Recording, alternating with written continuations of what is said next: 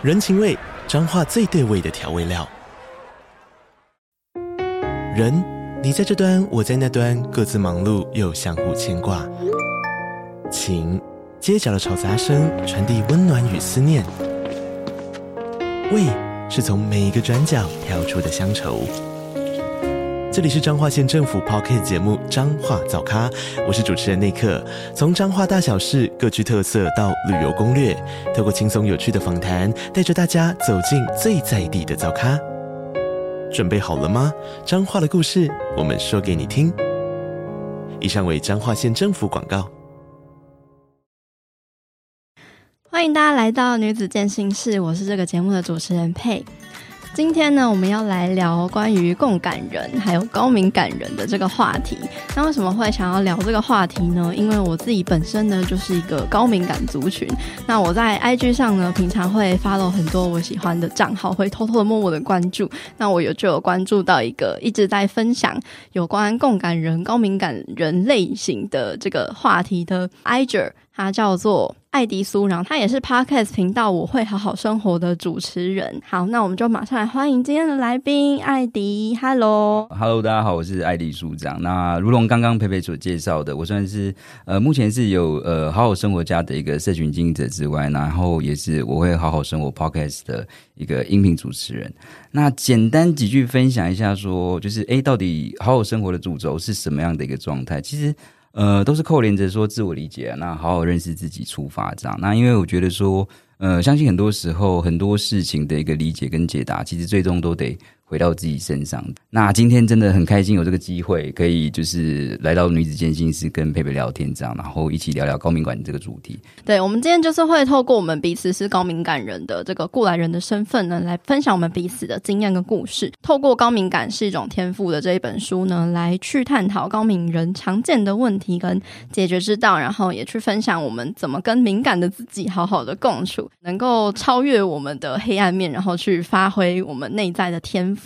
对，那我们首先呢，就要来聊聊，我们是从什么时候开始发现自己是诶属于比较敏感的人，然后呃，我们现在又对于这个敏感的自己有什么样子的呃想法呢？好，对，那我先来分享一下好了。我记得我印象很深刻，好像是幼稚园的时候吧，有一件事件常常被拿出来夸奖。像我记得有一次在排队在吃东西，好像在餐厅的时候，然后后餐的时候拿了一个餐盘给一个隔壁的老婆婆，这样，我就是感觉到说，哎，她好像有。怎样的需求，然后我去做了这样一个动作，然后后来那个婆婆很开心，就一直在跟我妈哎讲说，哎，这个小孩好贴心啊，怎样怎样之类的。那个小时候的印象一定会烙印在你的脑海里面。我好像是一个哎贴心的人这样。后来在成长的过程当中，你从父母的角度啊，然后父母的口中，好像也去理解到这些事情这样。可是，在成长的过程当中，你常常会有很多时候，就是不知道为什么，就是会有很多时候那种想太多，会把。呃，别人其实有时候真的没有呃表述的一件，你会过度的去把它有有点过于补脑，你知道吗？嗯，会有很多内在的小剧场。真的，真的，就算连到进入工作的时候，也慢慢的开始有不一样的理解。我觉得说，进，因为我算是在，因为我一直以来呃出社会都一直在广告公司工作，这样。那广告公司其实就是呃，我觉得算是一个蛮活的一个产业，这样。那也必须要面对到说。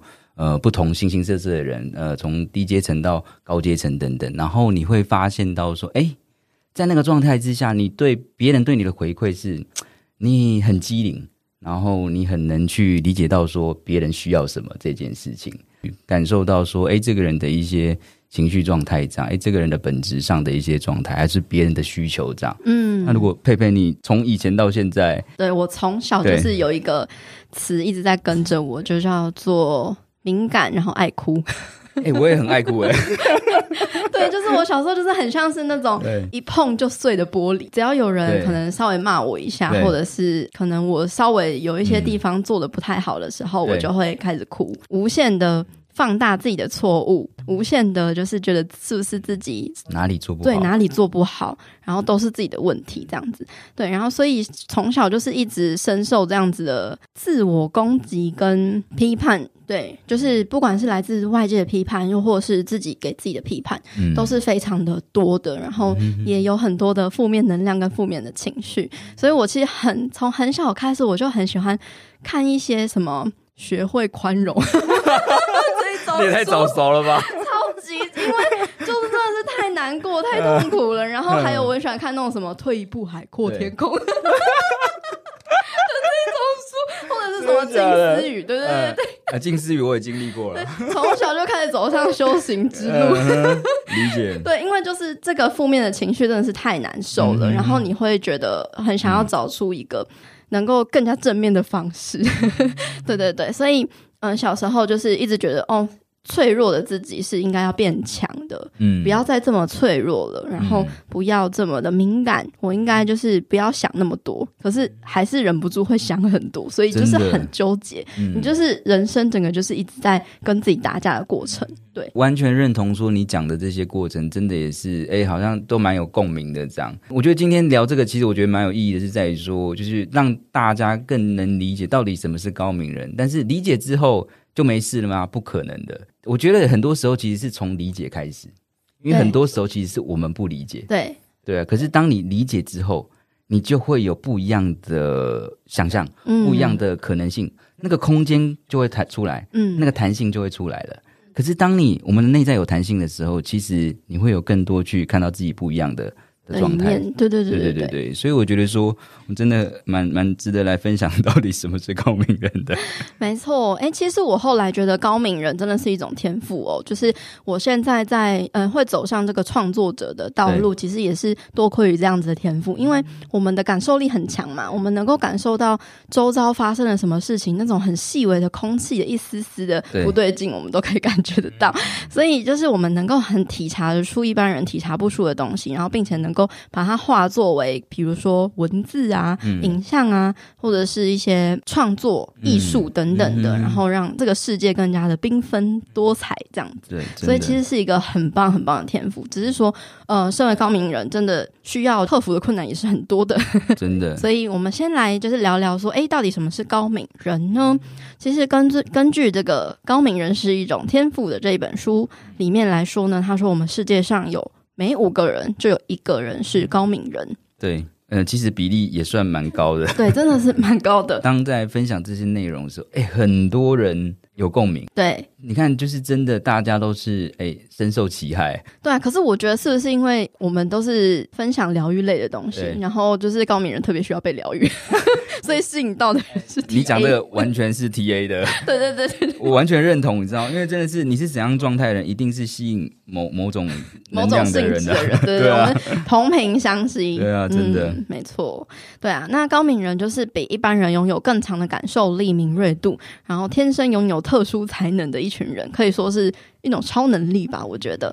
对，那高敏族其实也是融合了各种不同的特征，譬如说，呃，心思细腻啊，心思细腻其实也都是来自于说，他们本质上都是呃蛮有同理心的。嗯，对，同理心，因为其实他们很愿意说站在别人的角度去去思考，去思考，这样，他就是运用内在世界的力量，你知道吗？对，内在精神世界太丰富了，很多有创意的人啊，呃，艺术家啊。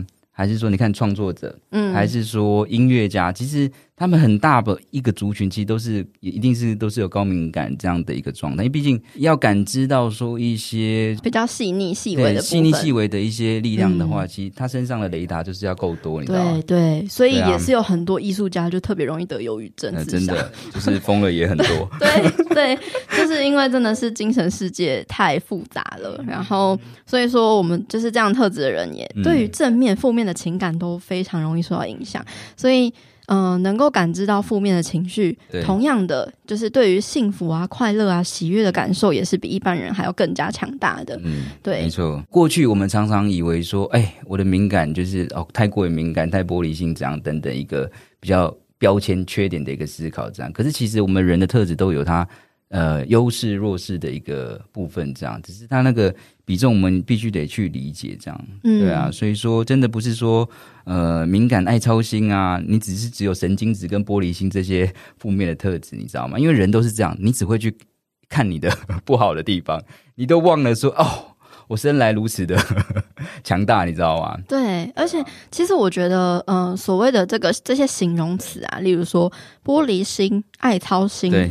它虽然看起来好像很负面，可是它其实也有正面的部分。例如说，爱操心就是你比较体贴嘛。那如果是玻璃心，你就是比较细腻啊。你就对啊，所以说其实我们只要去好好理解这些的好与不好之后，其实你在自我批判的时候，在看到自己缺点的时候，你应该要把自己拉回来。嗯然后去理解到说自己的一些美好的状态，这样。对，那我们就来聊聊，哎，高敏人他们拥有的优势能力有哪些？嗯、其实根据这个呃，高敏感是一种天赋的这本书里面就有列出了七点这个高敏人的优势能力。那我自己就是都非常的有共鸣。嗯，比如，比如，好，那我们就从第一点开始讲喽。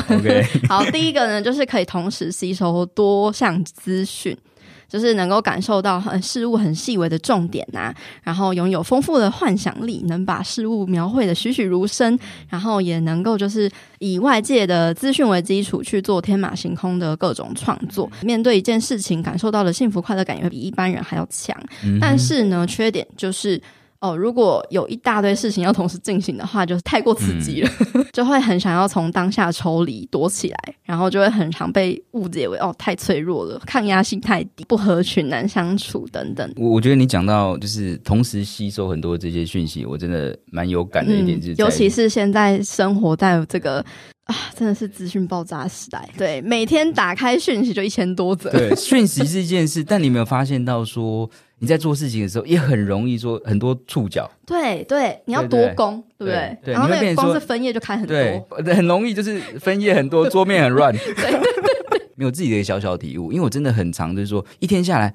很想要做很多事情，后来我发现到我不能这样，我这样永远都只是搞死自己而已。对，就是期待太高。真的，我后来就是发现到说，我应该去找出说我每天到底三到五件到底是哪几件，那个 priority 就是我的排序到底是哪个比较重要。嗯，最重要的三件事，你一定不会做完，可是你至少会有一个步调在这样，对，也不会比较那么的焦虑，对，不会这么发散。一发散真的也是像你讲的，再来说不会到晚的时候哦，我还有很多事都没做这样，对啊，所以我真的蛮有感的。我觉得就是。这一点呢，就我们很像是运转很快，然后能量很强的电池，可是续航力不高，需要常常的充电。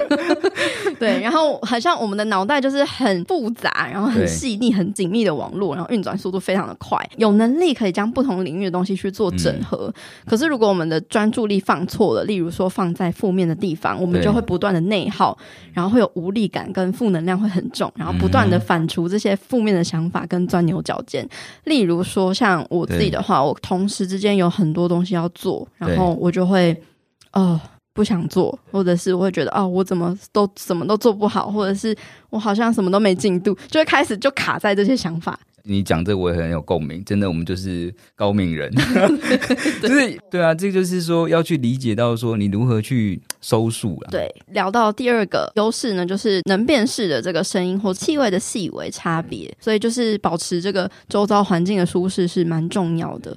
然后第三个是我们可以缓慢然后深入。而且多元的思考，嗯、高敏族呢，对同一件事情可以展开各种不同面向的观点，所以需要花更多时间去深入的思考，然后领会自己的思绪，那会有独特的想法，采取特别的行动。嗯哼。嗯，但是呢，如果不断受到过度的刺激，然后也没有可以去回头的选项的话，就会从敏感变成忧郁，或者是把累积的这个愤怒爆发出来，嗯、只是为了要挣脱。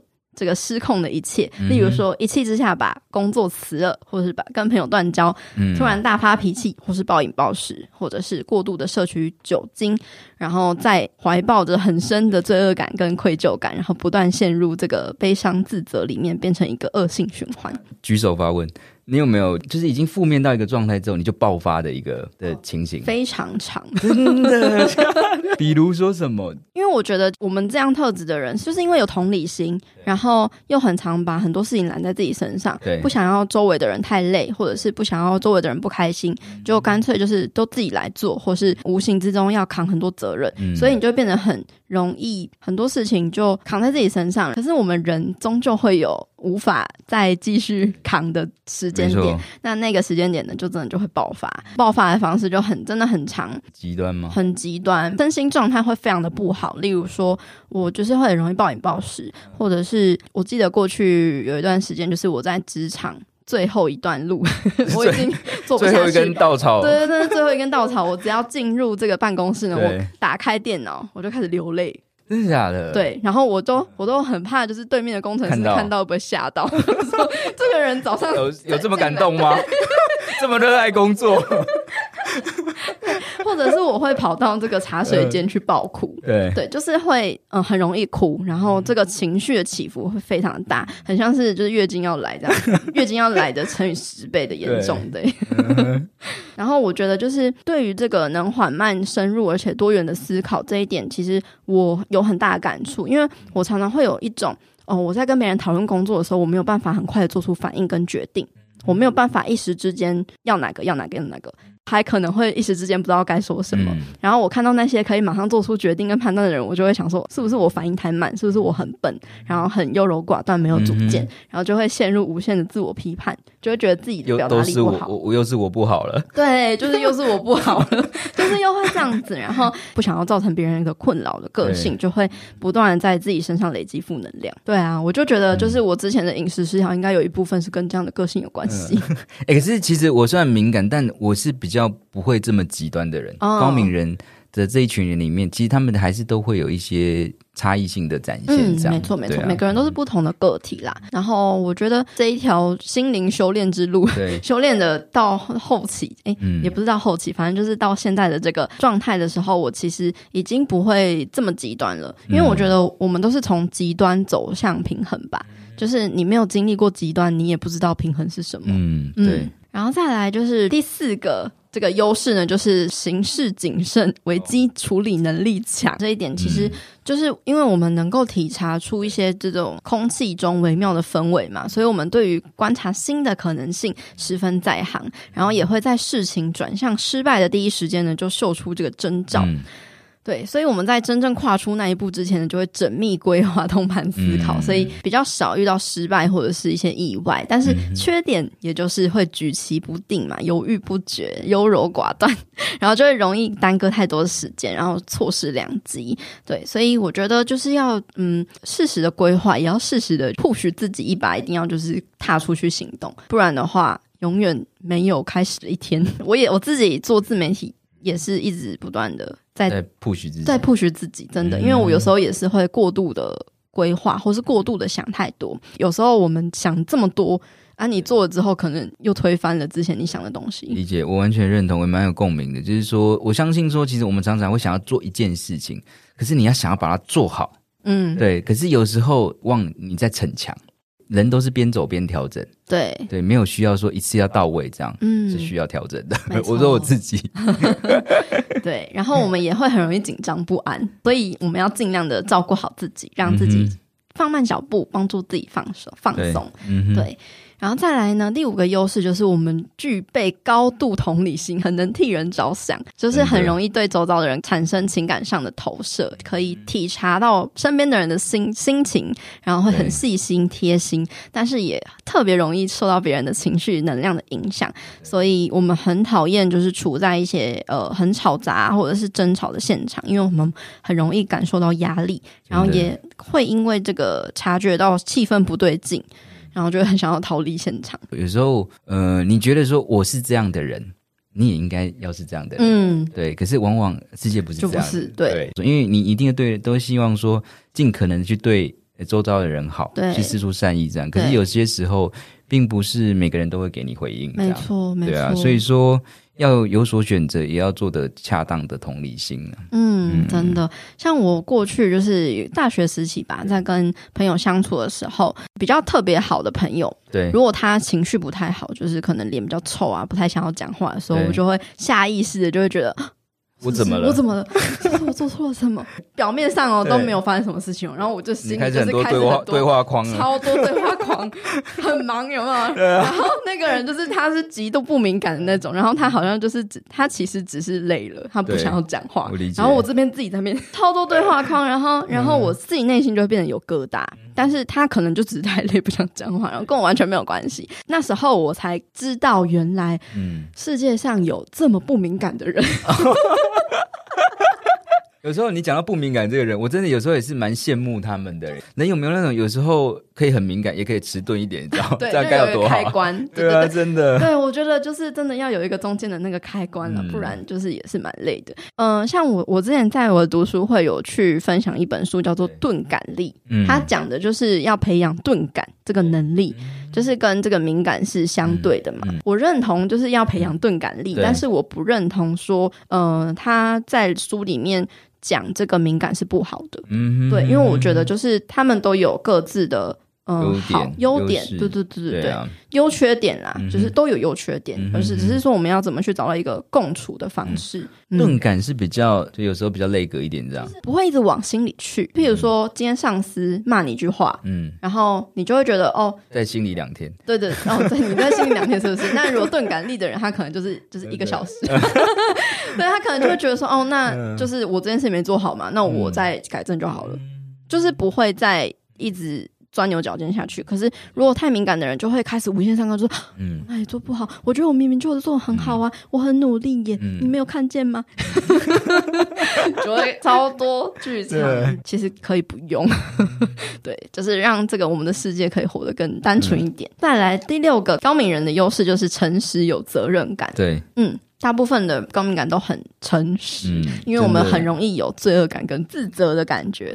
我小小分享一下，就变成说，这个责任感常常会把自己弄得太过往。我很少就是说，哎，看到其他人还没走，我就先走了，你知道？因为我会放不下心，就是我觉得说，我就跟他同进退，你知道吗？他说不定也在等你走。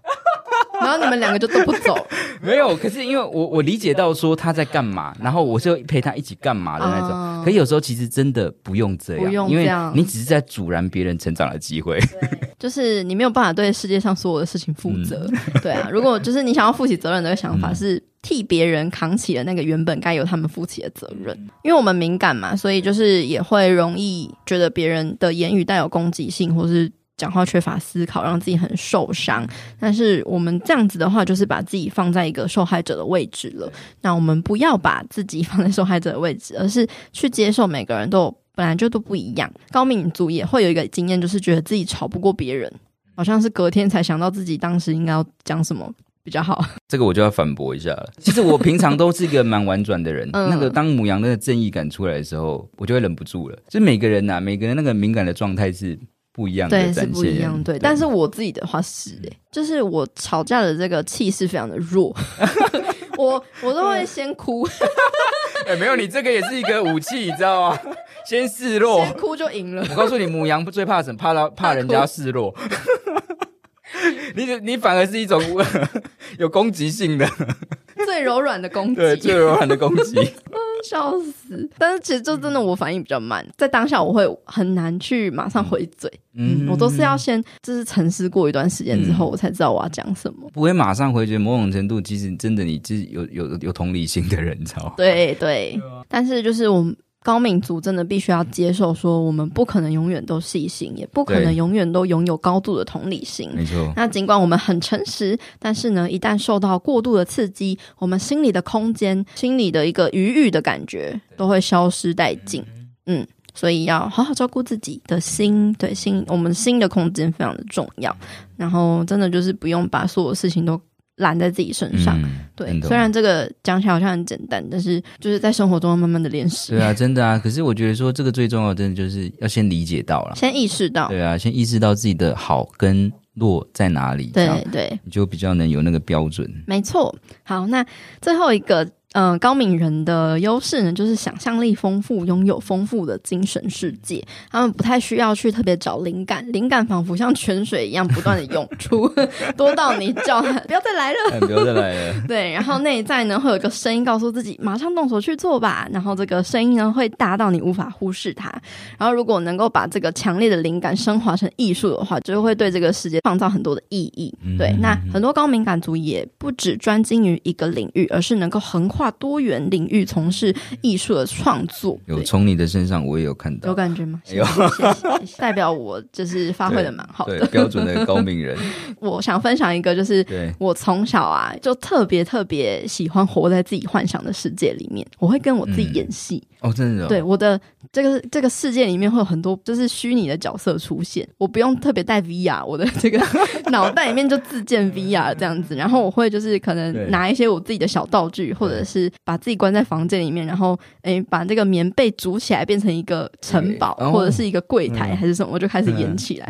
可是因为就是高明人嘛，很很能够同理别人，所以呢就会怕这个大人呢会用异样的眼光来看我，想说这个小孩是不 是到底哪里有问题？哪哪里有问题？对对对，所以。其实我是有这一点认知的，所以呢，我就不会就是明目张胆的在他们面前演，我就是都会偷偷的演，或者在我的内心里面去演。这样的一个体质的人，真的都是比较有想象的空间。空间对，可是我觉得就是这个能力随着长大，真的慢慢的就是被我们给关起来。嗯，因为越长大，你就可能有一些越越多的责任啊、框架啊，或者是一些你需要要符合很多的规则，然后就去压抑了你这个。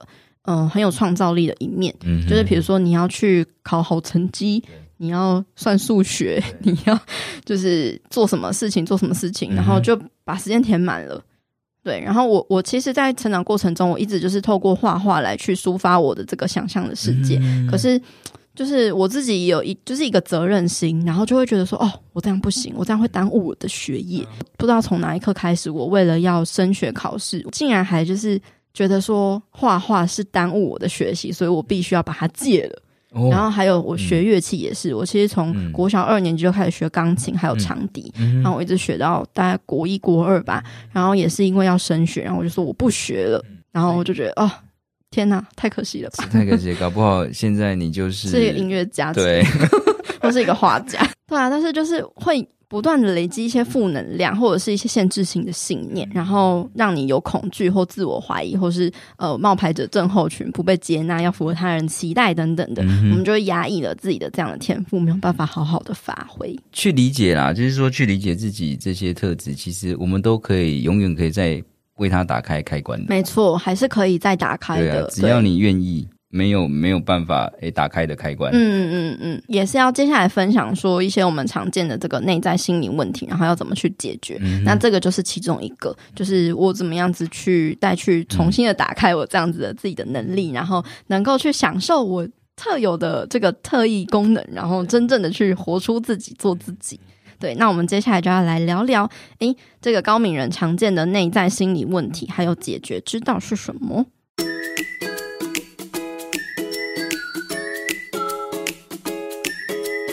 阳光豆米浆营养商谈室，本集节目由统一阳光赞助播出。统一阳光一三五，每周一三五，一周三次，补充植物性蛋白，少负担更健康。允许坏事来美妙你的人生。有些我们所认知的坏事，它其实是被打包好的一份礼物，等待我们去拆封，再变成自己成长的动力。推荐给你：统一阳光豆浆、糙米浆、燕麦奶三种植物性蛋白，少负担更健康。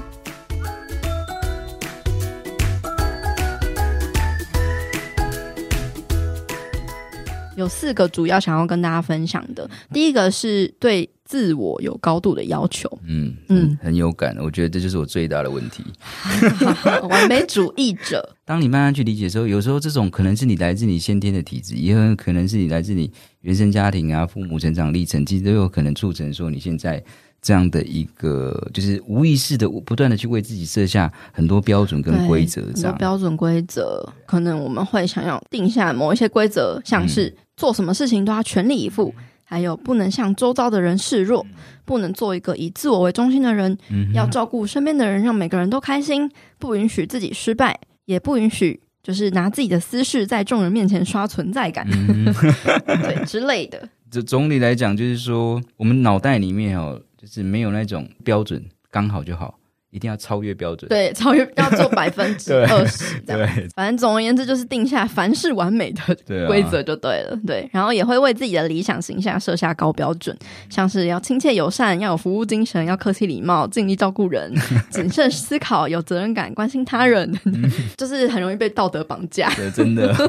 总归来说，其实这个本质上的原因，是因为我们的自尊心低落。嗯，所以我们会想要一直去证明自己，然后想要去变得更优秀，对，然后所以设下了很多高标准去，呃，要求自己要去达到。当我们不相信自己有被爱的价值的时候，嗯、我们为了让自己再度相信，所采取的策略就是要比其他人更努力的在各种领域取得成就。嗯哼，对，所以其实，嗯、呃，我相信还蛮多高敏人都是。很优秀的人，然后甚至是很呃做了很多事情很忙的人，嗯、对对，可是却内在有一个很深深的这个自我不足感，嗯、就是觉得啊我还不够好，所以我必须要再做的更多，嗯、这就变成是真的是恶性循环。嗯，就是哎，为什么我们会一直想要去过度付出跟过度努力？就是回归到这个本质的问题，就是自尊心低落，自我价值感不足。嗯哼，呃，这本书它提到了。这个自信跟自尊心的差别，我觉得还蛮值得提出来跟大家分享。对，因为大家对于自信跟自尊心可能这个认识的定义不太深刻。那这个书里面他就有讲，自信是信任你自己的能力跟行动。对，那自尊心它是你能够感觉到自己内在潜藏的本质，然后相信。你自己是有价值的，对对。那很少人是自尊心强，但是没有自信的。可是有很多人是有自信，可是自尊心很低落。哎、欸，这一点真的也很重要。哎，就是说，其实讲到自信啊，跟自尊这件、自尊心这件事情，其实我觉得这也是我这一两年为什么会开始做好好生活自己的一个体悟，你知道吗？我一开始我以为说，哎、欸，好好生活的一个意涵是什么？当时我只要，我只是觉得说，哎、欸，只要人只要有目标。为了目标而努力，充实的过每一天。对，充实过每一天，你把时间运用在哪里，你的生活就是怎样的一个状态。这样，然后你就不断的设定各种目标了，再去追求追求。这样，就算哎，你看到成果，你很开心。这样，可是后来发现说，哎，我还真的错了，你知道吗？很累，不是很很累是一回事。再来是说，我到底是说，哎，你看到有有些成果的时候，你其实你内心是不开心的。嗯，当然我就开始探究说，哎，为什么我会不开心？其实最终都是回到于说，到底。你理解不理解自己？我们只要去理解自己的时候，你才会更知道说：哎，我是谁？我的本质上是什么？我需要什么？我要往哪里去？这样你在做这些事情的时候，到底对不对？适不适合你？你会越来越知道说自己的价值在哪里。过去就只是说，你好像用努力来填补自己的价值，你知道？可是其实那个真的是你所需要的价值吗？所以我觉得说，哎，这个真的蛮值得去。去让更多人理解说自信跟自尊心的一个差异，这样。对，因为自信你是可以，嗯，像是透过练习，然后去得到的。可是自尊心这个是很本质的问题，它可能是跟你的过去，比如说成长的这个过程。所经历的一些创伤啊等等的经历是有关系的，对。那有这么多的高民族会怀疑自己的价值是完全有理由的，因为我们从小呢就跟主流社会理想的行为完全不同，所以呢我们就会从小被说心理有问题，你有病之类的。你有过这样的经验吗？就是会被贴上很多负面标签啊，就玻璃心啊、脆弱、爱哭、太敏感、想太多等等的，真的对，就会觉得就是是自己要更努力的才能够。去证明我自己吧，然后又加上说，从小可能大家会用一些，比如说你数学考得好不好啊，等等来去看你聪不聪明。真的，像是我的话，就是语文跟艺术的天分非常的好，可是就是不被人重视嘛，因为大家就重视比较理性啊，或者是科学啊、数理啊。我们都是高明人，因为曾经我的数学也是很差吗？呃，极差。我们不是说所有的高明人都数学很差哦，我不是说说明是高明人都脑袋不清楚，不是那逻辑都不太。可是其实不是逻辑不好，只是说数理能力，就数字概念不是很好，但是跟逻辑没关系。算钱我 OK，但是哎，就是算钱我也不太。不要给我算钱，好，我会不见。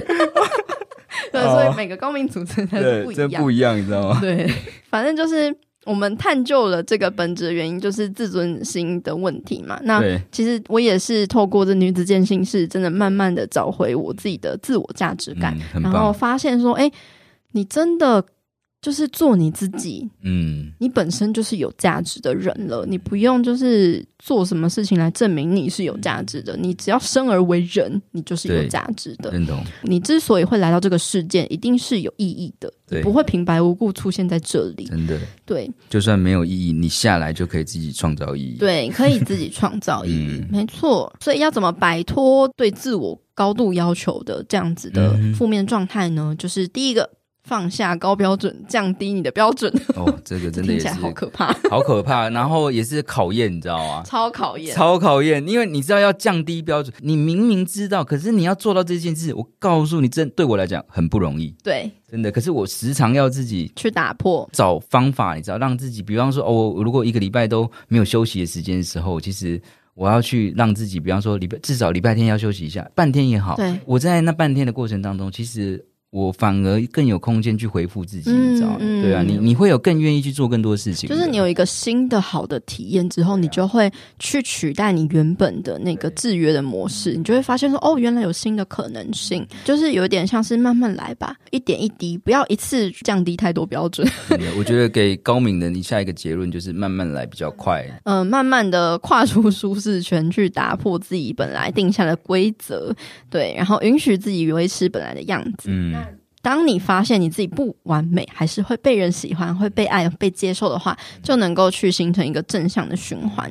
对，那这个就是需要去有新的经验啊，把新的经验去流入这个体内，然后累积成为一个巨大的改变。嗯嗯，认同。那这样的新的经验呢，就会成为一个恐惧的解毒剂。你可以唤醒做自己的勇气，可以更积极的与他人交流，帮助自己在社交场合更加的自在。对，真的，我觉得你刚刚讲到关键字就是勇气。降低标准，真的都还是要来自你下定决心，真的愿意去尝试看看，给自己一个机会，好吗？没错，给自己一个机会吧。对，对，我觉得真的是宇宙透过饮食失调这件事情让我学习这一点，因为嗯，像是饮食失调会有一些高标准，就是例如说会为食物定下很多的规则，然后你不能吃什么样的食物，哦、你能吃什么样的食物，嗯、或者是食物会有很多规范。嗯、那我在治愈的过程中，我就是不断的去打破这些规则。就是去挑战那些我恐惧的食物，哦、比如说、欸、不容易耶。对，你可能非常害怕喝真奶，好了，嗯，你就开始每天喝真奶。那你害怕吗？这种就是你要喝到你不害怕，然后你要就是尝试所有的食物，然后尝试到你不害怕的那一天为止。一开始真的是挺可怕的，而且也很容易会再陷入这个暴食、饮食失调的状态。可是真的会慢慢的疗愈自己，就是因为你通过不断的去。面对恐惧，嗯，然后去打破原本的框架之后，你就会发现，哎，其实也没那么可怕。然后有新的经验进来，对，然后就会取代原本的那个制约的模式，很棒。对啊，所以我觉得每一件事情都有 connect，都有连接。每个问题啦，每个挑战里面，它其实都是还是有一些要要带给你的礼物，这样。对，没错。那再来第二个高敏人容易有的内在心理问题，就是容易受到罪恶感和良心的苛责。对啊，就是说像我刚刚讲到的，就是哎，我今天要自己先下班这件事，我就觉得会很有罪恶感，真的。这是奴性太重了？没有，我是真的，我就觉得说啊，我实在放不下，就是。自己走了，你知道吗？就是好像弃人于不顾的感觉嘛。啊、嗯，对啊，或者是说，诶，有些人可能像婚姻生活不顺遂，或者是跟人家要分手的时候，嗯、你就是与其面对对方已经不爱自己的事实，怪罪自己做错了什么，就比较不会这么受伤了。不管怎样，先怪自己再说。那先怪自己，都是我不好，都是我的错。但是其实真的不需要。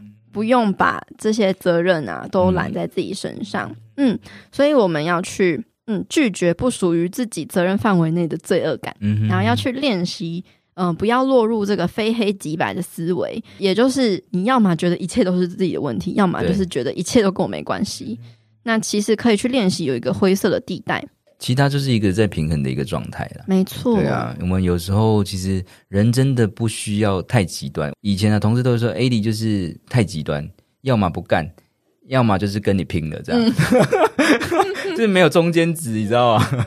我相信你一定有这样的一个理解，非常有。而且我过去会把这样的价值观当做是对的，是一个金句。我要么不做，哎、我要么就做到最好，所以我每件事我都做到最好。累死自己。对啊，然后做不好又有罪恶感，就做的就是不上不下，什么就有罪恶感，很讨厌哦。哎，我是那种做不好，就是你，你那个罪恶感不会出来，你就只是要再想办法更好，哦、你懂对？真的，你有时候想办法去弥补，对，再弥补这样。那只是有时候你到底哎，到底做的对不对都没有去考虑，一直钻牛角尖这样。对，没错。所以我们就是要去从这个罪恶感跟羞耻心中去解放自己。那像罪恶感跟羞耻心有点不太一样，像罪恶感它是嗯，它的意义有点像是我把事情搞砸了，对，所感觉到的。对。那羞耻心呢，是你对自己本质对有觉得自己本质有缺陷的一种感受，不认同自己的本质。嗯、对对对。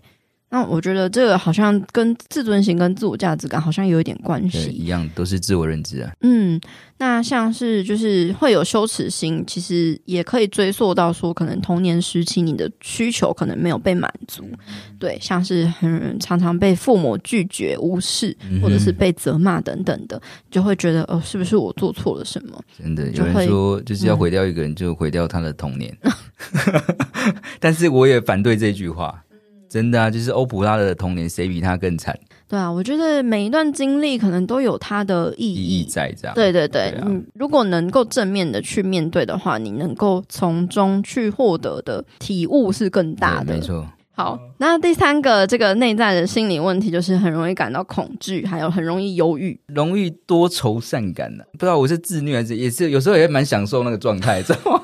有点像是哥抽的不是烟，抽的是寂寞这种感觉，会感到恐惧或是忧郁。我觉得是人的天性吧，恐惧也是一种保护机制啊。对，那忧郁的情绪呢，也只是一种情绪嘛。那它其实也没有不好，只是说呃这些东西它真的会阻碍我们去达到人生的自由。对，真的，对，就会很容易被这个东西卡住。嗯，对，所以我们就是要学习去面对恐惧，消除恐惧。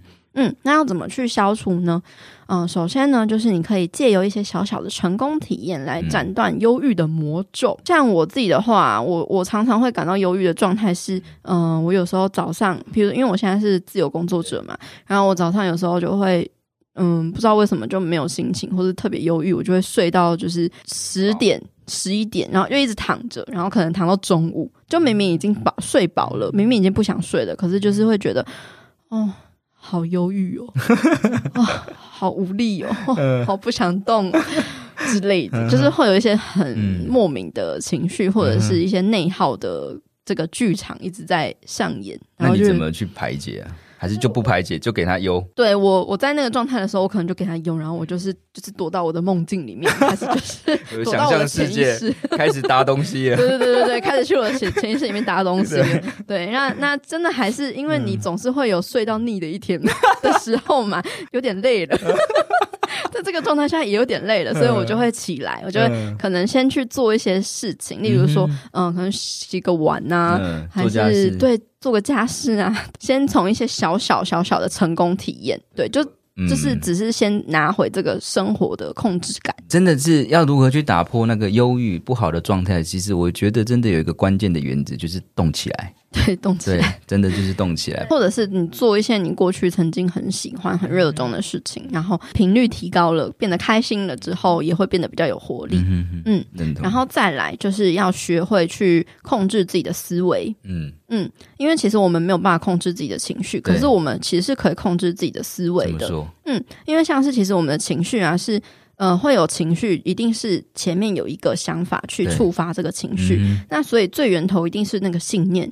是什么？嗯，才会导致了你会有什么样的情绪嘛？所以你你一旦一旦你有负面的想法，你就会导致负面的情绪，嗯，也就会有负面的行为，嗯。所以呢，我们可以去训练自己转换自己看事情的角度或是思维，嗯，可以让它变得比较有弹性，嗯。那你就可以有嗯不同的视角去看到事情的另外一面，例如说比较正面的那一面，对，那你就比较有正面的信念，嗯，然后。正面的情绪就会有正面的行为，嗯、就会变成一个正向的循环。嗯、那但是这件事情呢，它是呃你需要去刻意练习的。嗯，真的，因为我觉得这个也是对我来讲最最难的一个考验的，就是说敏感的人其实情绪大多时候都是波动都是大的，都是很大的，对，都是很大的这样。可是这个真的是要练习说，就去退一步，当那个情绪来的时候，但当然，我现在我其实也不是掌控的很好，就是情绪来的时候，真的是退一步，先让他有空间去发展。退一步海阔天空，对对，还人再退一步人去楼空，这样就没情绪了。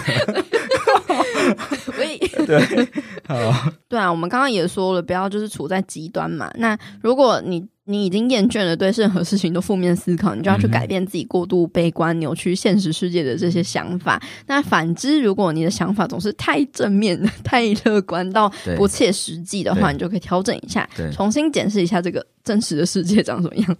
对，那怎么样子转换我们的思维呢？就是也是多看我们的频道，多听我的频道。对，请女子健心室追起来。没有，因为这个真的是，就是也是要练习啦。就是我们自己也是一直不断的在练习啊。例如说，哎，发生一件不好的事情，再去刻意的练习，哎，那它好的地方在哪里？对啊，真的。练习久了之后，你渐渐的，你就可以长出不一样的，呃，新的、更宽阔的视角。嗯，多元的视角可以随意的切换的。其实我觉得说，当然说，今天可能听到很多诶知识面的东西或是技巧，但是我觉得就是听你有感的，然后去在生活当中去试试看，就是其实你会有自己不一样的体悟。这样对，没错。那再再来就是面对恐惧的话，就是要去找出这个恐惧背后真正的原因是什么。嗯，我们一定都会有恐惧，但是那个恐惧背后真的都会有一，就是有一个最最最最深的你最害怕的东西，你要把它找出来。对对，那如果你能够去看见它的话，原本是可能糊糊的一块，好像很可怕。可是你如果看见它的，说不定它是一个蛮和蔼可亲的、嗯、的脸之类的。啊、真的，我相信就是如果能够穿越。越深层的黑暗跟恐惧，你就能够照见更多的光明。真的，就像塔罗牌里面的那个死亡，嗯、我第一次抽起来，我靠，那个死亡。吓死了！然后后来发现，哎，其实他死亡，他其实还是有那个，他代表重生，对，他代表的是重生，这样，嗯、对对，对啊，所以说都有他一体两面的一个意涵。对，对你旧的不去，新的新的不来，就新的不来。对啊，你旧的要先死去，新的才会诞生。嗯哼，嗯，我也觉得，就是每天一直不断的在死去跟重生，就是旧的自己。已经过去了，然后新的自己就是长出来了。以前我都会觉得说，哎，昨天的自己跟今天的自己有什么差？以前我觉得不会有差，可是我们人真的有一个呃能量场在，每天你的能量场会不一样，一样对啊，或许一样，但或许也会或许会有些微的差异，这样，对啊，所以说。嗯我昨天的是昨天的你自己啊，可是今天又是全新的你，这样。嗯，没错，每天都是新的一天哦，每天都是新的你哦。对，然后请关注，每天要关注女子健心室。对，每天要关注 AD。好了，可以了，听众受不了了。好，再来就是第四个高敏人常见的内在心理问题，就是不善于排解愤怒的情绪，就是高敏族很不喜欢愤怒的这种情绪反应。真的，我极度讨厌跟人家吵架，我也极度讨厌看见争吵的场面。我们都在跟自己吵架。对啊，我们都是有同理心的人啊。有时候，这我们这种人跟人家吵架，其实都很弱势，超弱。当我们越害怕什么的话，我们就会越适应什么过来。对，所以呢，要也要去面对说，其实不用这么害怕，嗯，愤怒的场合。嗯、对对，那要怎么去消除呢？第一个就是，嗯、呃，不用勉强自己正面迎接对手的愤怒。对，嗯，可能比如说像有人对你发怒之类的，那你可能就会害怕去表达你自己。嗯哼嗯哼。那其实只要真诚坚定的表达自己真实的想法就好。就在职场上最我最佩服的都是，往往都是那种，哎，明明在这么混乱、在这么火爆的场合里面，他还可以很镇静的去。表达自己的想法，我觉得这些都是实力坚强的人。对，在这个 这个浪涛中，坚定的站着，真的，我就觉得嗯不简单。然后再来就是可以善用同理心去体会对方愤怒的感受，他背后深层的需求是什么？嗯、因为其实愤怒它嗯、呃、背后有很多很多的情绪在交杂着，然后最后产生了愤怒这个情绪。对，所以我们要去认出这个背后的情感。是什么，然后可能去体会他的需求是什么，嗯、然后可能从这个最本质的东西，诶，去给予或者是去说出来，也许他这个愤怒就化解了，嗯、因为他会觉得哦，我被听见了，我被理解了，嗯、真的，嗯，只只要你愿意花时间去理解他，对。对啊，其实人都是需要理解，当然情绪也是一样，嗯，首先就是真的不要去害怕这个愤怒的场合，嗯、像我自己的话就。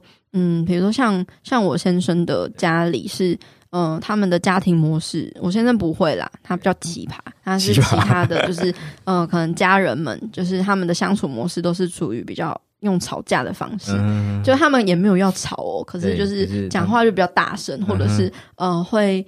会有一点带有一些攻击攻击性或者是愤怒的一些情绪，嗯、然后我真的是很不舒服。我在旁边不干我的事，嗯、可是我会觉得很想离开，或者是很耗能，嗯、然后也会压力很大，精神很紧绷。真的，嗯，因为真的会很容易被那个情绪情绪给影响，那个能量很影响。出门之前先建立一个这个 能量保护对，你我先有一个膜包住我，对对，观想着光罩住我，我是安全的。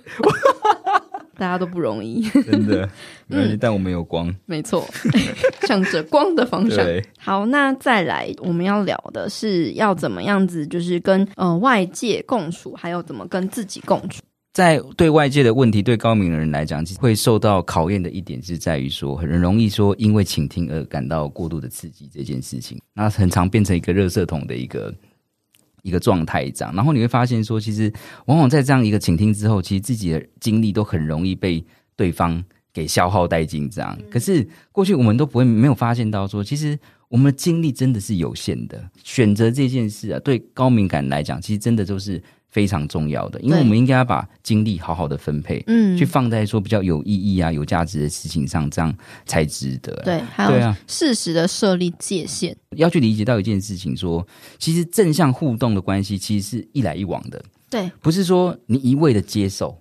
就会失衡、啊。我丢你要接嘛，对，对啊、而不是说你一直在丢啊，我就变成垃圾桶，你知道吗？嗯、那高明人往往过去都没有认识到这件事情，你只是一味的倾听啊，别人久了觉得哦，这个垃圾桶也蛮好用的啊，对对对，只要想要就是要倒垃圾之后就想到你这样，可是你没有去想到说哇，其实你一直在被影响着，这样，对，所以要设定这个停止的界限，也适时的可能断舍离吧，人关系断舍离，要去好好把自己的。感受也表达给对方知道，我不舒服，因为我有这样的一个状态。对，你要让对方去理解，这样。对，对啊，所以说回到这一件事，就要回到我们刚刚一开始在讲，都真的还是不要忘了勇气啦，要有勇气去做这件事情。这样，那当然，我觉得说在最后，我们可以好好来聊一下说，说那我们如何去与敏感的自己好好相处这件事情。嗯嗯嗯，第一个一定要去好好享受这个敏感的特质啊，没错。可以去享受自己得天独厚的能力，多做这些能够享受到敏感特质的机会。例如说，可以尽可能的去亲近大自然啊，保持创意呀，或者是什么都不做，用来思考。或者是做有益于身体的事情，像是运动、跳舞、按摩、泡澡，或是泡脚。嗯。又或者是给我们的感官快乐的刺激，像是吃好吃的东西、嗯、听喜欢的音乐、空间里放置能让心情愉悦的物品或者是气味等等。然后也是可以，就是去写日记啊、写文字啊，记录我们的心情，欣赏。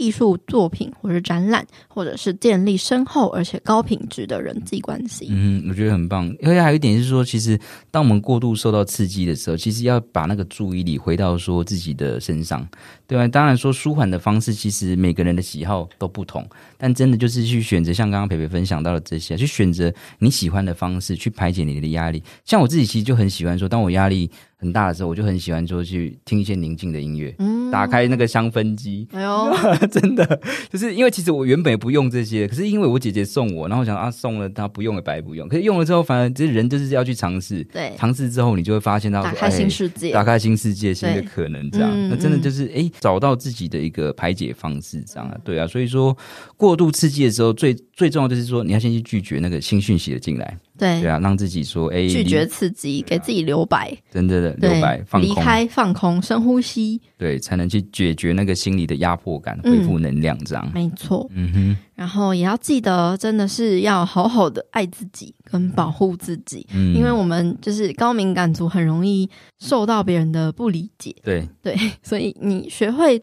支持自己是很重要的，嗯哼，因为你已经平常受到太多人的负面攻击，如果你还加上自己的话，你就是精神负担也太大了。真的，所以就是要记得多肯定自己，支持自己，然后改变自我批判的习惯。其实我觉得，不管是不是高敏人，都是需要这样子的啦。嗯、你就是每个人都是爱自己，然后懂得保护自己，懂得肯定自己，给自己力量。爱自己的定义当然因人而异啦。要最重视的就是说，当你就是呃感到负面情绪或过度刺激的时候，你可以去问问自己说：“哎、欸。”我到底有没有哪一个情绪在勉强哪一个情绪啊？你有没有就像佩佩你刚刚讲的，有没有支持自己？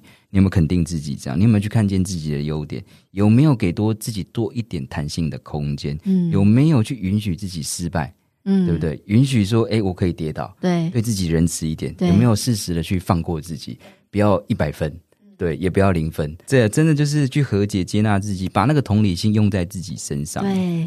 有没有去在任何时刻，你会去做你感到开心意义的事？其实都是一种爱自己的方式。没错，对啊。然后接纳自己所有的面相，接受自己所有的面相，然后也接受自己敏感也是一种天赋。嗯，对，接受自己不是所有事情都一定要会，然后都一定要很厉害。对。对，因为不可能有一个人能够做好世界上所有的事情。对，接受自己的现阶段的样子就是这样子，试着去勇敢的做自己，并且为此感到喜悦。在总结的部分的话，我觉得的确我自己就是靠着这个自我疗愈的这个过程，去看见自己的价值，然后能够真正的发挥自己的天赋，而且并且是真心的感觉。愉悦的、喜悦的、开心的，那我自己也发发现，诶，因为我有这样子的独特的天赋，所以。呃，我能够透过消化我的这些负面情绪的这些嗯消化过后的东西，我能够分享给更多人。我的这整个过程，可能已经先帮他们理解过了，然后他们透过我的文字，然后也能够得到自我的理解。希望透过我们今天的分享呢，不管是这个书籍的分享，又或者是我们个人故事体悟的分享，都希望能够带给大家，不管你是高敏感族人，又或者不是，都可以更加的去理解。